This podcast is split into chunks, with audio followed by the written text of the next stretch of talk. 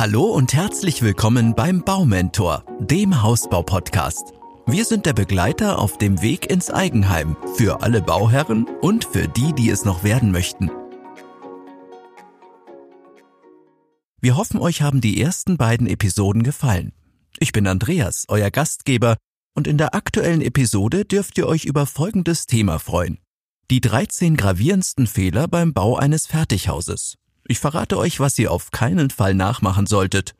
Ich wiederhole mich hier gerne nochmal. Bitte nicht nachmachen. Es ist klar, dass Fehler passieren und diese sind auch absolut menschlich. Beim Hausbau ist jedoch das Problem, dass diese ziemlich verheerend sein können. Das Ganze äußert sich dann entweder in Verzögerungen beim Bau oder in ziemlich hohen Kosten. Und genau diese Kosten können sogar die eigene Existenz bedrohen, und das wollt ihr doch sicherlich nicht, oder? Genau deshalb haben wir vom Baumentor-Team die 13 gravierendsten Fehler beim Hausbau für euch, liebe Podcasthörer, zusammengestellt, die ich euch nun nach und nach vorstellen möchte. Natürlich haben wir auch die passenden Lösungen für euch parat. Seid ihr bereit? Ja? Dann kann's ja losgehen. Fehler Nummer eins: Ihr wisst nicht, was ihr wirklich wollt. Überlegt euch daher lange im Voraus, wie euer Traumhaus eigentlich sein sollte. Natürlich ist es auch wichtig, dass ihr wisst, welchen Ansprüchen es genügen muss und, last but not least, wie viel Geld ihr zur Verfügung habt. Kleiner Tipp. Haltet alle Gedanken und Ideen zum Hausbau in einem Notizbuch oder in einer Notiz-App fest. Fehler Nummer zwei: Ihr habt eure Wünsche und Ziele nicht klar kommuniziert. Formuliert im Beratungsgespräch mit dem Baupartner deutlich, worauf ihr besonders großen Wert legt und vergesst dabei nicht die kleinen Details. Es soll ja schließlich euer Traumhaus werden, oder nicht? Je klarer euer Standpunkt ist, umso leichter ist es für den Fertighausanbieter, eure Wünsche auch tatsächlich umzusetzen.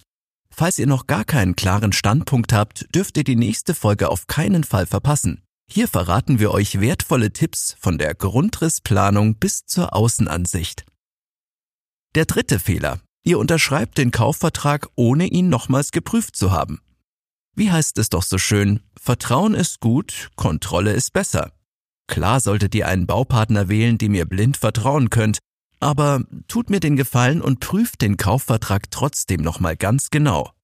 Versteht ihr bestimmte Klauseln nicht, dann hakt nach oder greift auf einen externen Bauberater zurück, der euch sicherlich helfen kann. Fehler Nummer 4. Ihr macht die Standortwahl von eurem neuen Job abhängig. Erstmal herzlichen Glückwunsch zum neuen Job. Das ist wirklich eine klasse Sache, aber so eine Standortwahl, also wo ihr euer Haus bauen wollt, zählt zu den sogenannten konstitutiven Entscheidungen.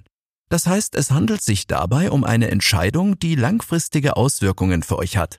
Macht den Kauf des Grundstücks daher nicht von einem neuen Jobangebot abhängig. Zumindest nicht so lange, bis ihr fest im Sattel sitzt und langfristig planen könnt. Der fünfte Fehler, der euch passieren kann, ihr verwerft kurzfristige Änderungswünsche. Das ist nämlich absoluter Quatsch, denn egal bei welchem Fertighausanbieter ihr seid, solltet ihr kurzfristige Änderungswünsche immer äußern können. Es soll ja schließlich euer Traumhaus werden. Ob diese dann tatsächlich noch umsetzbar sind, wird euch euer Ansprechpartner schon sagen.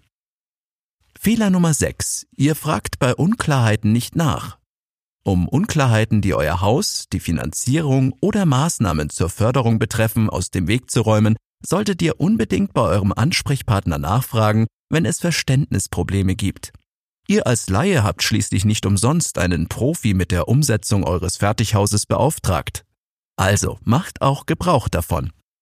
Der siebte Fehler. Der regionale Fertighausanbieter um die Ecke und die Bank nebenan sind perfekt für euer Bauvorhaben. Hm, vielleicht, vielleicht aber auch nicht. Selbst wenn ihr regionale Unternehmen unterstützen möchtet, was absolut in Ordnung ist, solltet ihr euch bei verschiedenen Anbietern informieren und Beratungsgespräche durchführen. Fragt außerdem bei Freunden und Bekannten nach deren Erfahrung und vergleicht die unterschiedlichen Unternehmen. Bei den Banken, die euch bei der Finanzierung unterstützen sollen, sieht es ähnlich aus. Auch wenn ihr bereits euer Leben lang mit eurer Hausbank zufrieden seid, solltet ihr euch Finanzierungsangebote weiterer Banken einholen und diese selbstverständlich auch abgleichen. Die Konditionen sind teilweise sehr, sehr unterschiedlich weshalb es sich lohnt zu vergleichen. Und im Idealfall spart ihr dabei auch eine Menge Geld. Fehler Nummer 8. Ihr überschätzt eure eigenen Fähigkeiten bei der Planung und dem Bau. Die Planung beim Hausbau ist für euch wahrscheinlich der wichtigste Teil. Plant keine Umsetzungen, von denen ihr nichts versteht.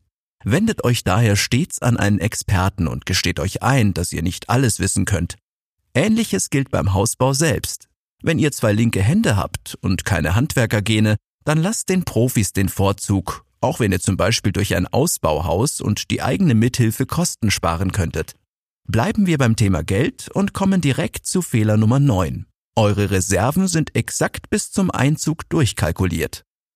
Okay, zugegeben, das klingt erstmal ziemlich verantwortungsvoll und nach einer guten Vorbereitung.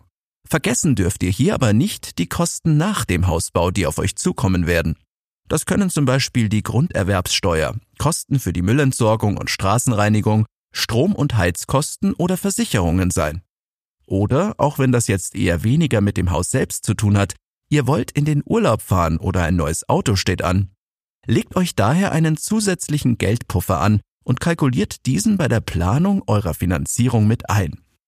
Fehler Nummer 10 und damit einer meiner Lieblingsfehler. Ihr baut ein prunkvolles Fertighaus als Statussymbol. So etwas zu machen ist völliger Quatsch. Wem wollt ihr denn etwas beweisen? Euer Fertighaus muss letztendlich euch und eurer Familie gefallen und sollte keinesfalls als Statussymbol dienen, das euch im schlimmsten Fall gar ein großes Loch in den Geldbeutel reißt. Das wäre doch irgendwie ziemlich dumm. Bleiben wir noch mal kurz beim Nachbarn. Bevor ihr baut oder ein Grundstück erwerbt, macht es Sinn, den künftigen Nachbarn kurz kennenzulernen und nett Hallo zu sagen.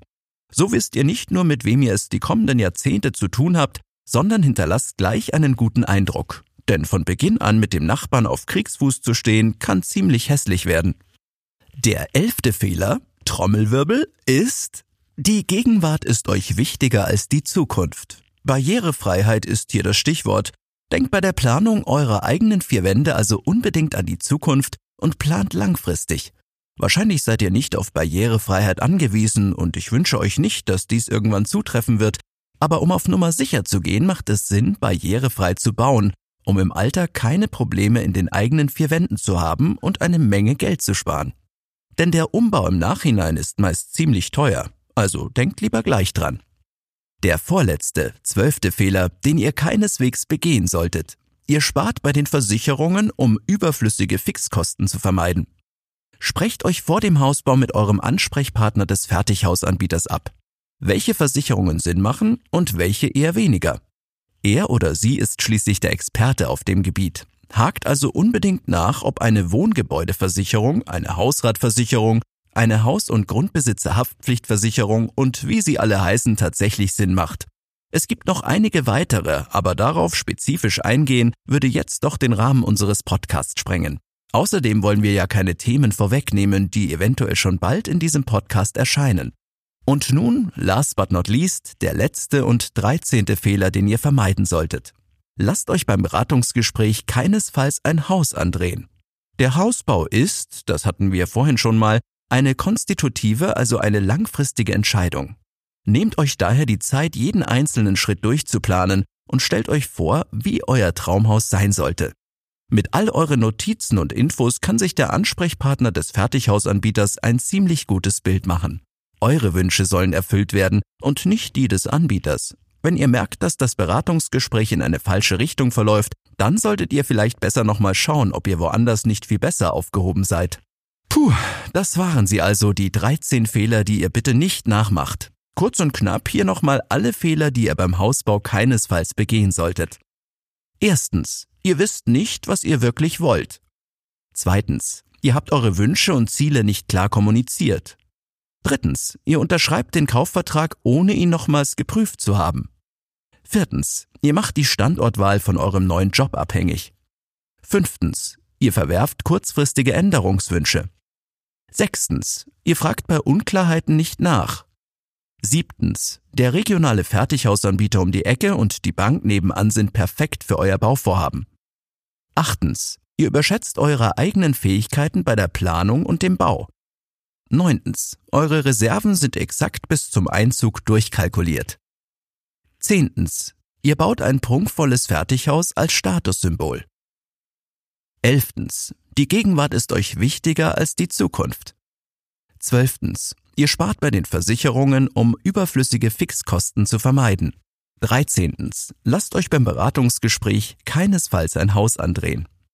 Wir vom Baumentor-Team hoffen, dass ihr aus den Fehlern der anderen lernt und diese auf keinen Fall wiederholt. Die einzelnen Punkte könnt ihr natürlich in den Show Notes unter baumentor.de nachlesen. Außerdem warten dort viele weitere Infos rund um den Hausbau auf euch. Wenn euch unser noch recht junger Podcast gefällt, dann empfehlt ihn gerne weiter. Haltet die Ohren steif und wir hören uns dann beim nächsten Mal. Viele Grüße von mir und dem Rest des Baumentor Podcast Team.